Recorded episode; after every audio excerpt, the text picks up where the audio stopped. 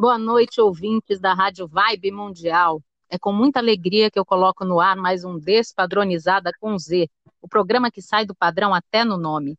Ou se você quiser chamar de nove padronizada, oito padronizada, despadronizada com X, com C cedilha, importa, chame do jeito que você quiser, porque a proposta do programa é justamente essa, que você valorize a sua visão de mundo e pouco se importe com o que os outros pensem ou com os julgamentos que venham a fazer a seu respeito. Seja você. Isso é que importa. E hoje a gente vai falar de um tema muito interessante. Né? Nós estamos vivendo uma pandemia né, da Covid-19. Inclusive, eu estou com a minha avó internada em estado grave, então estou vivendo na pele o que muitas pessoas no mundo, muitas famílias estão vivendo. É, eu acho que não tem uma pessoa que não tenha pelo menos um parente distante que tenha passado né, ou tenha ido embora com essa doença. Então a gente tem que falar sobre isso e sobre todos os aspectos. A gente tem que tentar entender um pouco esse mistério que é a COVID-19. Então hoje eu tenho como convidado o Dr. Felipe Câmara, que é cardiologista, e ele vai falar um pouco da relação entre COVID-19 e doenças cardíacas. Bem-vindo, doutor Felipe. Olá, Vanessa, tudo bem? Muito obrigado pelo convite. Estou muito feliz aqui de estar com você no programa para discutir um tema de fato que, com certeza, de um modo direto ou indireto, bateu na porta de todo mundo aqui, dos lares, né? Nós do mundo todo, no Brasil também. E estou aqui para tirar dúvidas, esclarecer algumas, alguma, alguns pontos bem polêmicos aí que tem no, desse assunto, enfocando, lógico, na, na parte cardiovascular, mas também de um modo geral aí a gente está disponível para responder perguntas. Tá bom? Muito Ah, que ótimo. Ótimo, doutor Felipe. Ah, ótimo, eu acho fundamental a gente trocar essas informações, né? Principalmente nós leigos que estamos tendo que lidar com essa, com essa doença, como, né, como o senhor disse, bateu na porta de todo mundo de uma maneira ou de outra, e a gente está tendo que viver intensamente essa pandemia.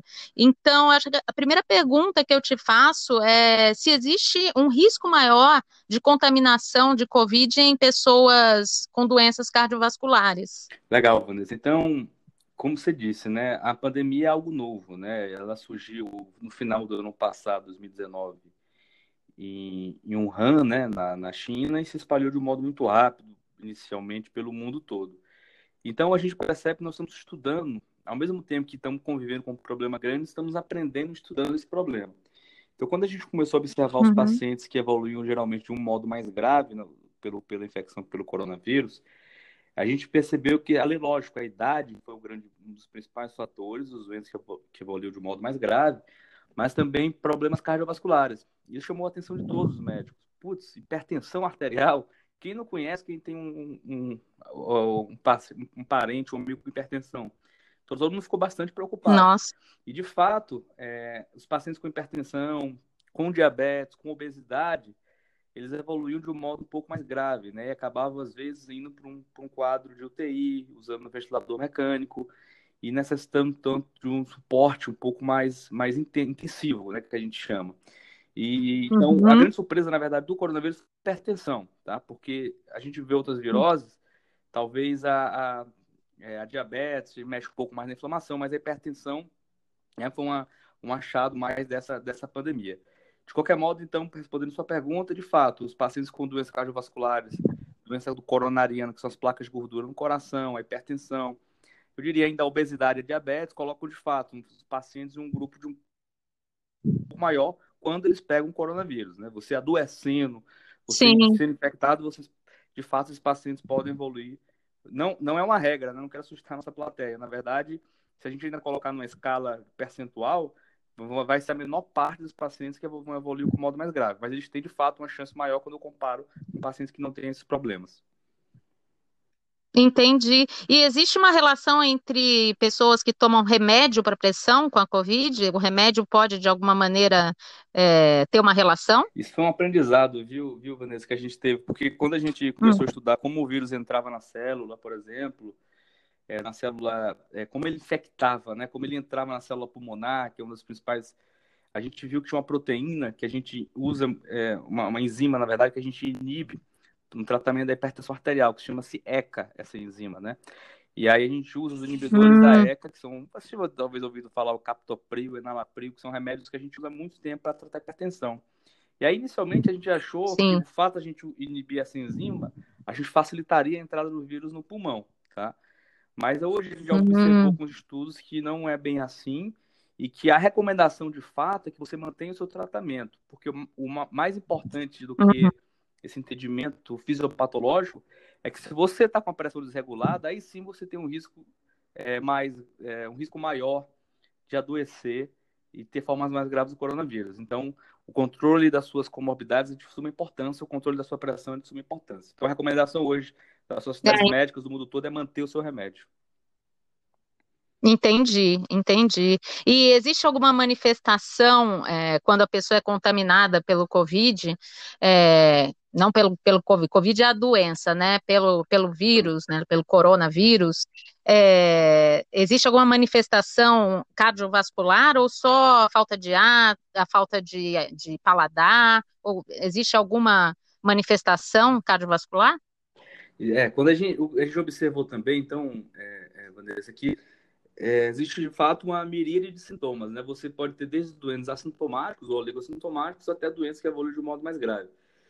E os sintomas cardiovasculares, de fato, ele, ele, a gente pode, de um modo, de um modo mais didático, definir o coronavírus em três fases, né? A fase inicial, que seria até mais ou menos o quinto dia, que o paciente vai ter mais a replicação viral. Então, pode ter um pouco de tosse, um pouco de coriza. E e sintomas, às vezes, constitucionais, como dor no corpo. Na segunda fase, é a fase que a gente chama da pneumonia, que são a fase, de fato, que alguns doentes vão evoluir com um infiltrado pulmonar, né, com, com pneumonia mesmo. E a terceira fase é a fase justamente do quadro pró-inflamatório. Você vai ter uma resposta inflamatória exacerbada. E justamente nessa terceira fase que a gente pode ter diversas manifestações cardiovasculares, como insuficiência cardíaca, hum. como arritmias cardíacas. Então, os doentes que às vezes evoluem de fato com embolia pulmonar, podem piorar a função renal, piorar uhum. o rim. Então, e nem todos os doentes vão chegar nessa fase. Muitos, muitos pacientes ficam só na primeira fase e alguns evoluem para a fase 2, né? Mas ficam bem também. E poucos, graças a Deus, a menor parte uhum. dos pacientes, a gente vai ter essa terceira fase que vão ter mais manifestações cardiovasculares, como arritmias cardíacas, cardíacas e outras. Tá bom? Mas, é, em geral, é isso a princípio, né? Das manifestações cardiovasculares. Entendi. E uma questão que eu também sempre, sempre tenho, é, você acha que tem alguma relação entre estresse, é, doenças emocionais com, com as doenças cardiovasculares? É, o que o, Vanessa, bem, bem, bem colocado sua pergunta, o que eu, os nossos ouvintes, uma recomendação que eu gostaria, poderia fazer, é que controle as suas comorbidades. O que, que é isso, Felipe? Na verdade, se você tem pressão alta, controle sua pressão, se você tem diabetes, controlar o açúcar no sangue. Se você tem um colesterol alto, controlar o seu colesterol. Eu sei que num momento como esse, que a gente desregulou muita coisa na nossa vida, é fácil falar e difícil fazer. Mas é, a gente percebe que é. os que estão com mais doenças controladas, eles têm, eles têm é, menor probabilidade de evoluir de um modo grave. E na sua pergunta em relação ao estresse, quando você está mais ansioso, um pouco mais é. estressado, é um fator primordial, por exemplo, para descompensar a pressão. Né? Quando quem é ansioso ou quem tem alguma uma ansiedade mais aguda, geralmente fica mais hipertenso. Então, são coisas que uma uhum. coisa leva a outra. Então, você está certo, né? Que, de fato, o estresse, a ansiedade, é. não talvez de um modo direto, mas indiretamente, com certeza mexe com essas doenças, com essas comorbidades e podem atrapalhar no, no controle da, da doença. É, entende? Inclusive até a questão do pânico, né? A gente está vivendo uma pandemia, nunca vivemos uma situação como essa. Eu acho que isso desencadeou até um pânico em muitas pessoas. E isso acaba afetando, né, todo o organismo. bem colocado. A gente vê isso no dia a dia hoje, né? Além do, você ter noção, não vou citar nomes, um paciente hoje à tarde no hospital que chegou, é na verdade uma tentativa de suicídio porque diagnosticou coronavírus, né? Um jovem e aí você, puxa, por que, que isso aconteceu? Mas é porque é tanta informação que às vezes a gente, se a gente é. colocar de modo percentual, esse jovem de 28 anos, 29 anos, ele tem 99,9% de chance de sair bem, entendeu? Mas às vezes talvez o Sim. peso, essa questão que você está falando, né? Você desregula as doenças de base. Então já é um paciente que provavelmente tinha uma ansiedade, alguma coisa, uma depressão, que piorou, e aí com uma, uma, uma, um diagnóstico do próprio coronavírus desestabilizou. Então está muito frequente mesmo nos hospitais, uhum. além da epidemia do coronavírus, a epidemia de doenças de ansiedade, depressão, a gente está conseguindo ver, com, é, com certeza. É. É, eu acho que essa dica, né, que foi dada de não parar com a medicação, da gente cuidar de doenças pré-existentes, né, que talvez já, já tenhamos, e unir isso também com uma, uma, um cuidado também com o nosso bem-estar emocional, porque senão realmente fica muito difícil controlar. Então, uma meditação, né, um, um, um trabalho de corpo mais tranquilizante. Eu acho que tudo isso ajuda num momento como esse, perfeito, né? Perfeito, Vanessa. É, a gente não, é difícil a gente mensurar cientificamente o impacto de cada é, ação dessa que você citou, né? Mas com certeza essas medidas ajudam muito no bem-estar e com certeza vão ajudar no controle das nossas comorbidades. É, a gente tem que pensar, eu acho que como um todo, cada vez mais a medicina também tem essa visão integrativa, né? A gente tem que pensar, né, num, num modo geral. Sim, exatamente. O paciente, a gente brinca que a gente estuda doenças do coração, doenças do, é, do sistema nervoso central, doenças endocrinológicas, doenças cardiovasculares, mas o paciente é um, né? Então, a gente cada vez mais a gente tem essa visão integrada do doente, entender que é, é, não adoece só uma parte do, do organismo, mas o organismo como um todo, né? Isso, é, isso é fundamental, essa compreensão que você falou mesmo, Vanessa. É, eu tenho visto cada vez mais, ainda bem, essa visão na medicina, que antigamente era tudo muito é, separado, né? Não, sim. É, é eu acho que uma, você vem da formação médica mesmo, né? Você via da, na verdade, do mundo todo, da, da, da ciência, quando os, o desenvolvimento científico do século XIX foi compartimentalizando, né? Você compartimentalizou e conseguiu. E graças é. a isso também desenvolvemos muito vários aspectos da ciência, né? Mas, de fato, você, claro. por isso é importante o, clínico, o cardiologista, o médico como um todo, né, do doente, isso é muito comum, está sendo cada vez mais voltando, você ser o médico do paciente, que você tem uma noção global, né? Em vez de você em vários especialistas, você tem um médico mais que conheça você como um todo. Isso está voltando né, na, na, na medicina e está ficando cada vez forte. A gente vê, até em estudos médicos e científicos, que pacientes que têm um médico, é, o seu médico, né, o seu cardiologista, ou seu médico mesmo, não com, só com a cardiologista, eles têm uma, um melhor cuidado, uhum. né? Independente do tratamento. Pode ser o mesmo tratamento é. comprovado cientificamente, mas o, o fato de você ter um cuidado médico que lhe acompanhe, que lhe conheça como um todo, faz toda a diferença. É verdade, aquele o médico de família, né? Que todo mundo. Exatamente. Mas é, é fundamental mesmo. Agora, um assunto que tem causado muita polêmica, né? A questão da vacina, muita gente não querendo se vacinar, é... e eu quero saber também com relação às doenças cardiovasculares, é... é seguro as pessoas que têm já uma doença cardiovascular é, utilizar a vacina? Andressa, excelente colocação, né? No momento que nós estamos vivendo, só se fala de vacina, né?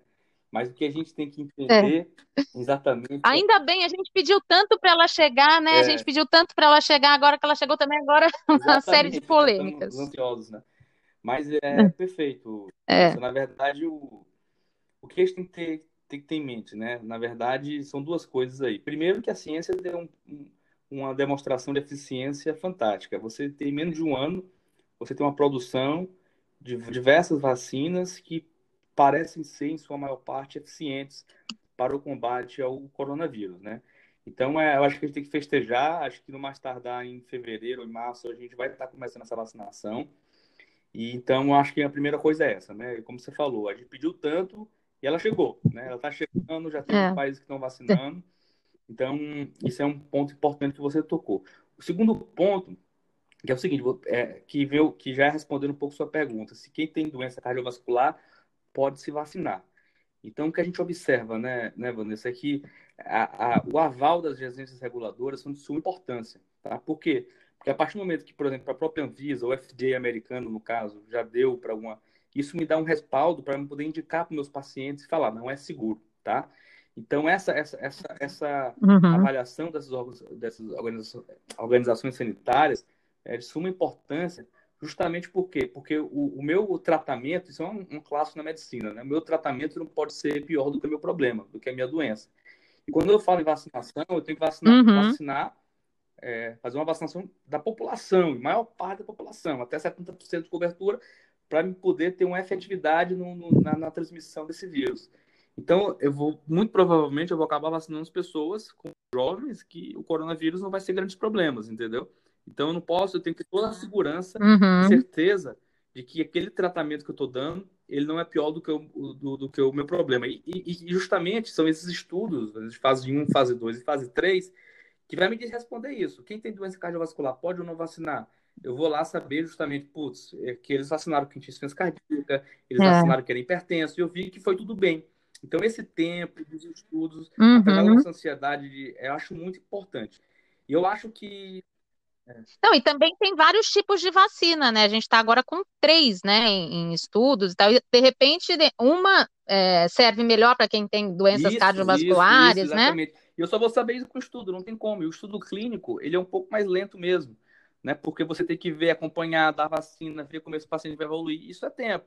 Mas, graças a Deus, eu posso dizer que a vacina da Pfizer já está na fase adiantada, a da Oxford também, acho que a Coronavac agora está entrando também uma fase mais aguda, mas acho que pelo menos a da Pfizer, se não me engano, já submeteu a Anvisa um uso emergencial. É, então, acho que breve, breve a gente vai ter essa vacinação aí no Brasil e espero com certeza de um modo seguro, porque a partir do momento é. que a gente receber esse carimbo aí da, da nossa agência reguladora, a gente vai poder indicar para os nossos pacientes com muita segurança. Ai, nossa, como, como eu pedi, como todos nós pedimos por é. isso, né? Então, você, como médico, você pode tirar o medo de muitas pessoas que, que falam que não vão se vacinar, né? Eu fico muito assustada, às vezes, com essa postura, sabe? É da população. É, é, um, é, é um... Você, como médico, o que diria para essas pessoas que, que são, né, que não querem vacina, dizem que a da China não é, querem, sabe? Esse tipo eu, de, de, postura? Eu, eu, pondero muito agora a gente ter um, um, pouco de calma e esperar nossas agências reguladoras terem o, o prazo adequado que, que tem que ser e, e, liberar, entendeu? Porque a partir do momento que a gente tem esse carimbo das agências reguladoras, é um carimbo de confiança, que eu posso confiar naquilo ali. Então, uma uhum. mensagem até para os nossos ouvintes é que justamente aguardar essa avaliação da Anvisa, que está vindo, são profissionais extremamente competentes que estão lá, tem médicos é, de várias áreas da saúde, eles foi, inclusive eles estavam lá, que avaliando a fábrica, é, é, um estudo bem, bem aprofundado que eles fazem, uhum. e, e lógico, se o FDA americano aprovou a vacina, por exemplo, a, a da Pfizer, né, isso é um dado muito bom, porque eles, o FDA uhum. americano é, com certeza tem um respaldo muito grande também. Então é isso. É, na verdade, é, é apesar do pouco tempo de desenvolvimento, a gente avaliar justamente a, esse, esse, aval da, da, da, dessas agências, né? Porque justamente eles vão avaliar os estudos, avaliar a população. É. Por exemplo, já vai estar sabendo, lógico, né? Quem teve mais intercorrências, quem não teve. Os pacientes, por exemplo, que tinham doença autoimune, será que podem vacinar? Será que eles tiveram? Quem teve reação alérgica? O que, que teve? Uhum. Então, isso tudo vai sair dos estudos das recomendações das agências sanitárias, entendeu? Então, é importantíssimo a gente ter calma, aguardar, mas quando der o ok, que a vacina seja segura e que nós podemos, com certeza, vacinar, Vanessa. Ai, é maravilha, né? Mal vejo a hora. Eu vejo, eu vejo, eu vi aquela senhora sendo a primeira a ser vacinada, assim, meu coração disparou, me dá uma emoção, é. sabe? É. Porque que ano foi esse, né? Eu Nossa. acho que o medo também é por ser um tratamento é, ser novo, então as pessoas às vezes ficam, será que é, é, é realmente o histórico, as últimas vacinas demoraram mais tempo, mas a gente tem que ver que a ciência evoluiu também, né? Então é uma situação, lógico, você pode ter medo, mas o que eu, minha mensagem Vanessa, é, a partir do momento que as nossas agências sanitárias derem ok, que a gente confie nisso, porque são profissionais extremamente qualificados e que, e que com certeza não estão fora desse cenário político. Sabem político, o que estão fazendo, fazendo, né? É. É, a gente ainda tem que pensar em tudo isso, né? É, é um cenário bem caótico que a gente vem né, vivendo. Sim, com certeza. Foi um ano, com certeza, que é muito difícil. É um ano marcante, ninguém vai poder dizer que vai se esquecer de 2020, né? É, é verdade. E, doutor Felipe, a gente já está quase acabando o nosso papo, estou adorando. É, Está sendo muito esclarecedor, espero que para os meus ouvintes também. E você quer divulgar suas redes sociais, se as pessoas quiserem entrar em contato com você, como elas fazem? Legal, Vanessa. Na verdade, é, a gente tem um trabalho, é, tem o meu site, www.doutorfelipecâmara.com.br, que a gente, vocês conseguem achar meu contato, se quiserem conversar ou marcar uma consulta, você tem no meu site. E também meu Instagram, arroba Dr. Felipe Câmara, e lá no Instagram eu costumo divulgar o, as minhas aulas, os meus trabalhos, os congressos, e às vezes, com certeza, também dando algumas dicas de saúde, mas divulgando meu trabalho também, vocês podem interagir comigo e a gente, é, enfim, é, são as minhas principais redes aí, meu site, meu, minha rede social do Instagram, arroba Dr. Felipe Câmara. Arroba Dr. Felipe Câmara, ótimo. O Instagram é um ótimo né, veículo de comunicação. Eu também tenho utilizado bastante e acaba aproximando muitas pessoas, né? As redes sociais todas têm essa função, mas eu acho que nesse momento o Instagram está cumprindo bem esse papel, né? É, foi um, na verdade, uma revolução, poderia revolução digital, né? Porque deu esse poder a cada um, né, é. conseguir fazer divulgar seu trabalho sem talvez um intermediário, não que não tenha, né, mas, mas de um modo mais direto, né? É. É, não, você entra em contato direto com as pessoas, aproxima bastante, eu acho isso fantástico. Então, doutor Felipe, muito obrigada, eu adorei nosso bate-papo, espero que tenha esclarecido a muitos ouvintes e muito obrigada, Legal, viu? Foi um prazer, viu, estar aqui com você hoje conversando. Espero que muitos ouvintes tenham escutado, esclarecido a, as suas dúvidas e dizer que eu estou em oração pela sua avó e que vai dar tudo certo, viu? Um abraço. Ai, nossa, amém. Deus te ouça, estamos todos, e eu acredito, eu tenho fé é, no poder da, da oração e do amor, porque minha avó é muito amada, e no momento como esse que a gente sente esse amor presente, né? Isso, isso é Com muito certeza. bonito. Ai, muito obrigada. Muito obrigada, doutor Felipe. E para você que está ouvindo a gente, muito obrigada pela companhia. Quero agradecer a Lopes Calil Engenharia, que nos apoia aqui no Despadronizada desde sempre. Gratidão eterna. Se você quiser falar comigo, pode falar através da página do Facebook Despadronizada com Z, ou através do Instagram Despadronizada, ou através do canal do YouTube Despadronizada com Z. Se inscreve por lá e toca o sininho para ser notificado sobre novos vídeos, tá bom? Um grande beijo, é sempre um prazer entrar em contato com vocês aos sábados. É, é uma alegria muito grande para mim. E fica a dica: se o padrão é seu patrão, peça demissão. Um beijo enorme, cheio de carinho e até sábado que vem. Um beijo. Tchau, tchau.